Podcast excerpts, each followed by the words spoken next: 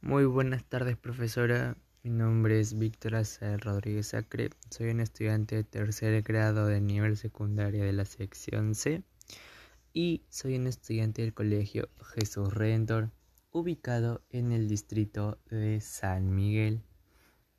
Y pues bueno, hoy en mi podcast voy a hablar acerca de la Navidad y comenzamos planteándonos la siguiente pregunta, la cual dice así. ¿Qué es la Navidad? La Navidad es una celebración la cual es, em, es, tiene como motivo el nacimiento de Jesús, al cual es realizada el 25 de diciembre. Y pues bueno, como toda festividad, esa tiene algunas costumbres y tradiciones realizadas por las personas, como puede ser los números de la suerte, y dice así, desde finales del siglo XIX, la Lotería Nacional Española reparte la mayor cantidad de dinero del año. El gordo se ha convertido en un gran acontecimiento social. El 22 de diciembre, y la gente se reúne con montón de billetes de lotería deseando estar frente los afortunados ganadores. Por tradición en coro de niños en edad escolar cantan los números de la lotería y todo el país se detiene con la esperanza de recibir el mejor regalo de Navidad. Y pues bueno, este y también otra, otra costumbre que se realiza con frecuencia e importancia es el armar un Belén.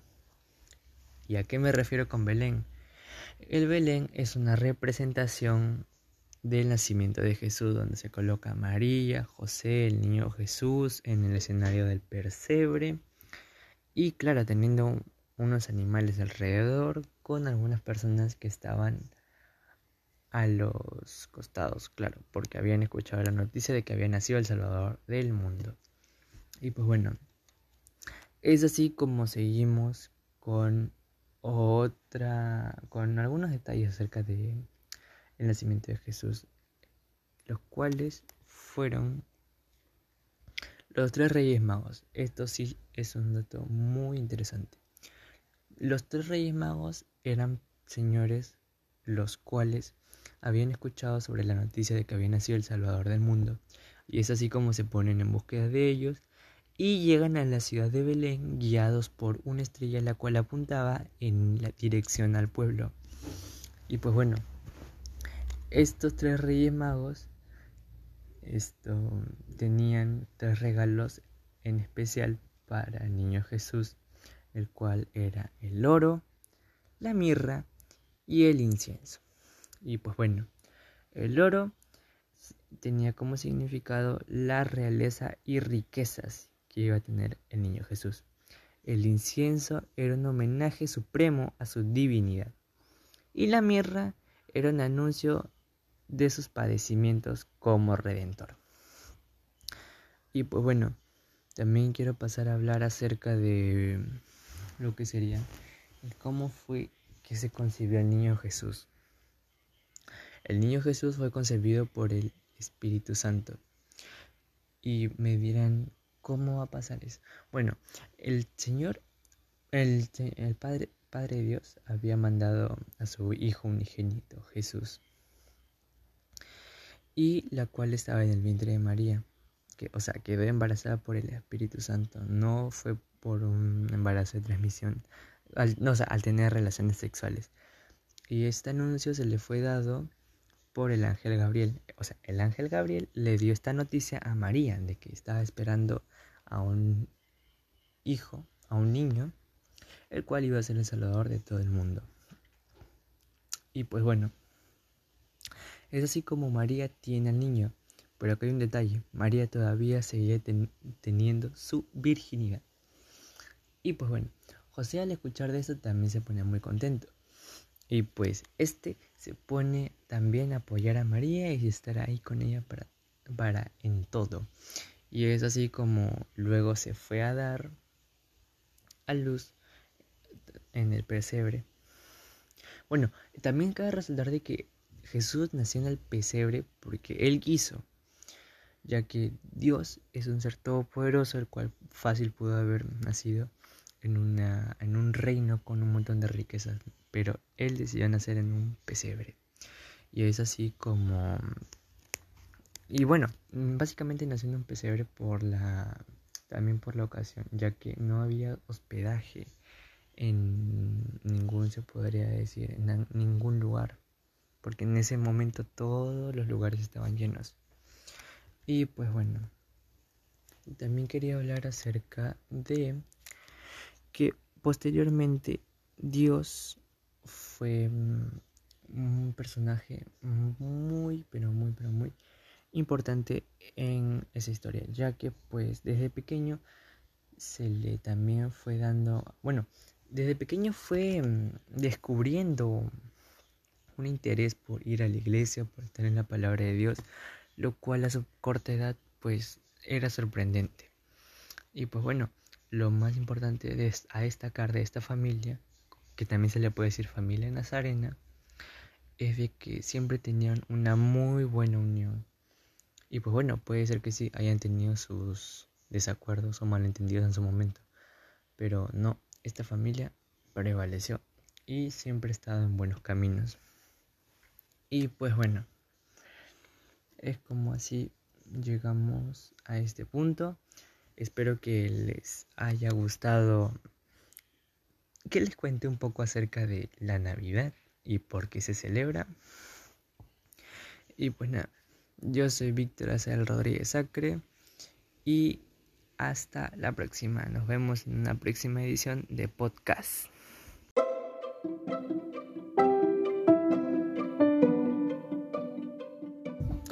Muy buenas tardes, me presento, soy Víctor Acer Rodríguez Sacre, un estudiante de tercer grado de nivel secundaria de la sección C del Colegio Jesús Redentor. Y el día de hoy quiero hablar acerca de un tema muy importante para nuestra salud, el cual es la alimentación. y pues bueno, esto, este no es muy implementado en la actualidad y es por eso que se han producido diversas enfermedades como la desnutrición, el sobrepeso, la diabetes, entre muchos otros y pues esto se debe a la mala alimentación, por lo cual les voy a brindar algunos consejos para que los tengan en cuenta y ustedes lleguen a elaborar su propio plan de alimentación saludable. Y pues bueno, primero voy a, voy a hablar acerca del plan de alimentación. ¿Qué es? Pues esto es un, un organizador de los platillos y en qué proporciones lo vamos a consumir durante la semana y esto ayuda para que nuestro organismo esto se acostumbre y reciba las cantidades de energía necesarias y nos tenga excedentes los cuales se puedan almacenar en algunas partes externas de nuestro cuerpo como pueden ser los músculos o internas como puede ser el hígado o entre muchos otros. Y pues bueno, prosigo. Bueno, primeramente debemos saber que con, qué propósito vamos a elaborar nuestro plan de alimentación saludable, ya que si este va a ser una dieta infantil, una dieta para adelgazar, una dieta para deportistas, una dieta para combatir la diabetes, entre otros, ya que todo plan de alimentación no tiene la misma efectividad en todas las personas, ya que cada plan de alimentación se especifica centralmente en la, o sea, en lo que varía son en la cantidad y proporción de alimentos y en cómo son consumidos, si son al vapor, si son cocinados con aceite, si son, si son si se consumen crudos y pues etcétera, etcétera. Es por eso que vamos a crear nuestro propio plan de alimentación teniendo en cuenta lo siguiente, que para obtener proteínas es esencial consumir carnes y pescados en compañía de cereales, que podría ser en un 75%, con legumbres en un 25%, con semillas y frutos secos, en un total de 10 a 15% de proteínas al día tratando de consumir más los alimentos insaturados, siendo estos los más beneficiosos en los que se encuentran productos como los aceites vegetales prensados en frío, de las semillas, frutos secos y del pescado, evitando todo tipo de consumo de alimentos procesados ya que estos contienen una alta cantidad de grasas trans, siendo estas las más dañinas para nuestro organismo, ya que estas contienen más lo que son las grasas y no nos dan ningún tipo de proteína, ya que estas pasan por tantos procesos que hace que el alimento inicial pierda todas sus sustancias nutritivas. Y pues bueno, por otro lado tenemos a los carbohidratos, los cuales se encuentran en los cereales y legumbres, que vendrían a ser los vegetales, verduras, semillas y frutos secos. Otro tipo de distribución en un plato saludable sería 25% proteínas, 25% de carbohidratos y 50% de vegetales, teniendo presente que es más nutritivo consumir vegetales crudos sin que pasen por algún tipo de cocinado, como puede ser al vapor o al combinarlo con algún tipo de salsa.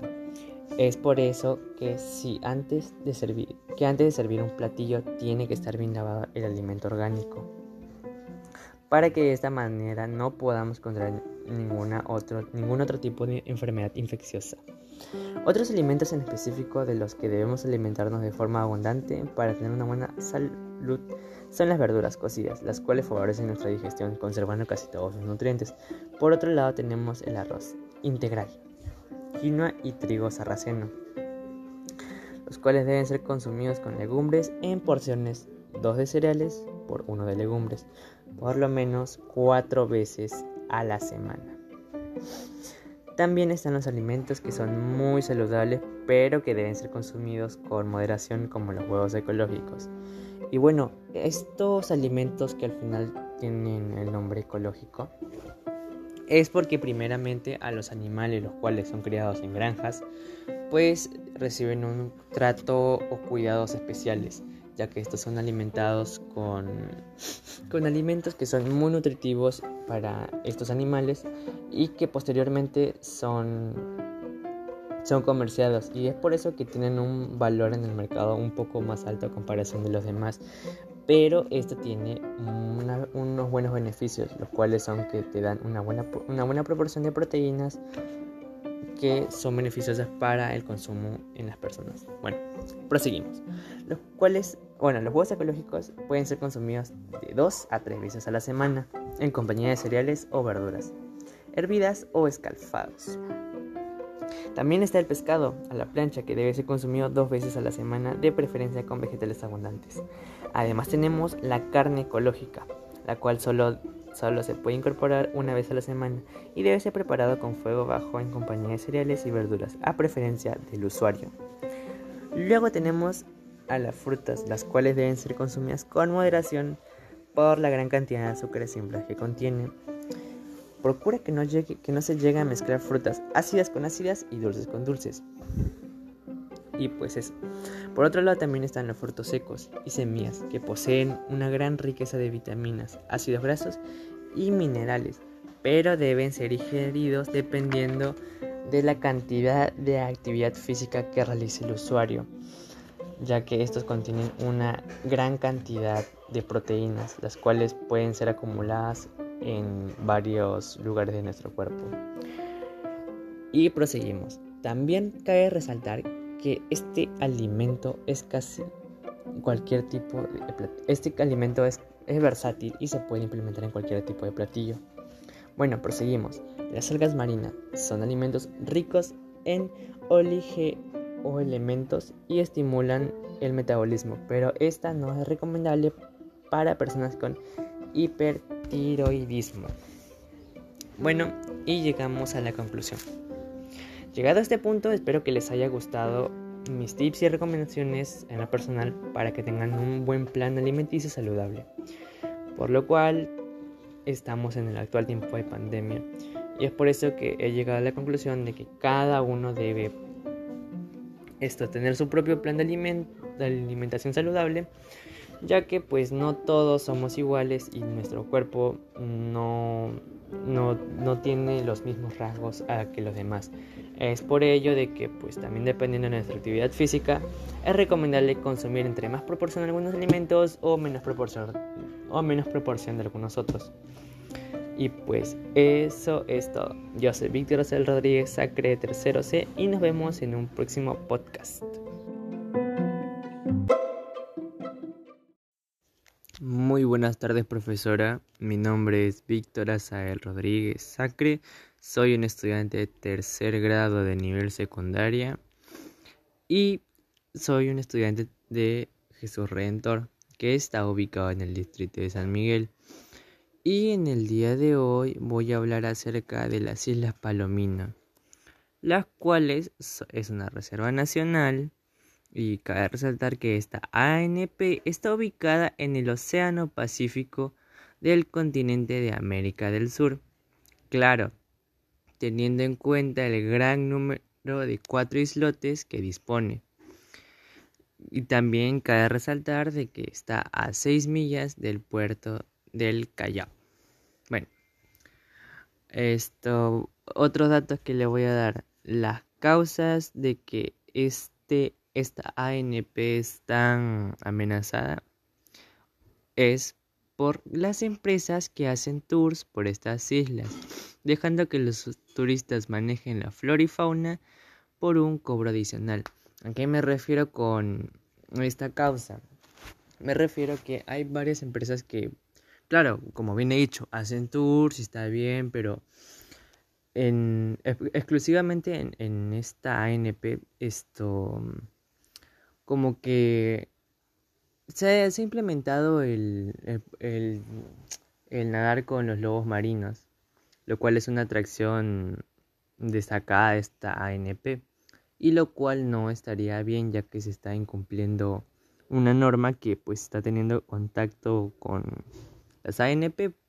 Es decir, de que pues no, no está haciéndole bien el que se le esté obligando a los animales, o como se les puede decir, fauna, pues tenga contacto directo con las personas del lugar. Y pues bueno, una de estas consecuencias es de que la, fauna, la flora y fauna en general poco a poco se vaya deteriorando ah, por mano de las personas, ya que puede haber personas que no sé, se les puede derramar algún líquido, le puede dar algo que le caiga mal a los animales, algo que ensucie el ecosistema de la, de la, fauna, de la flora, hablo, claro. Y pues son factores los cuales pueden alterar el ecosistema, claro. Y es así como agradezco esto, el tiempo que me ha estado escuchando y nos vemos en la próxima clase, profesora. Yo soy Víctor Acel Rodríguez Sacre y eso es todo.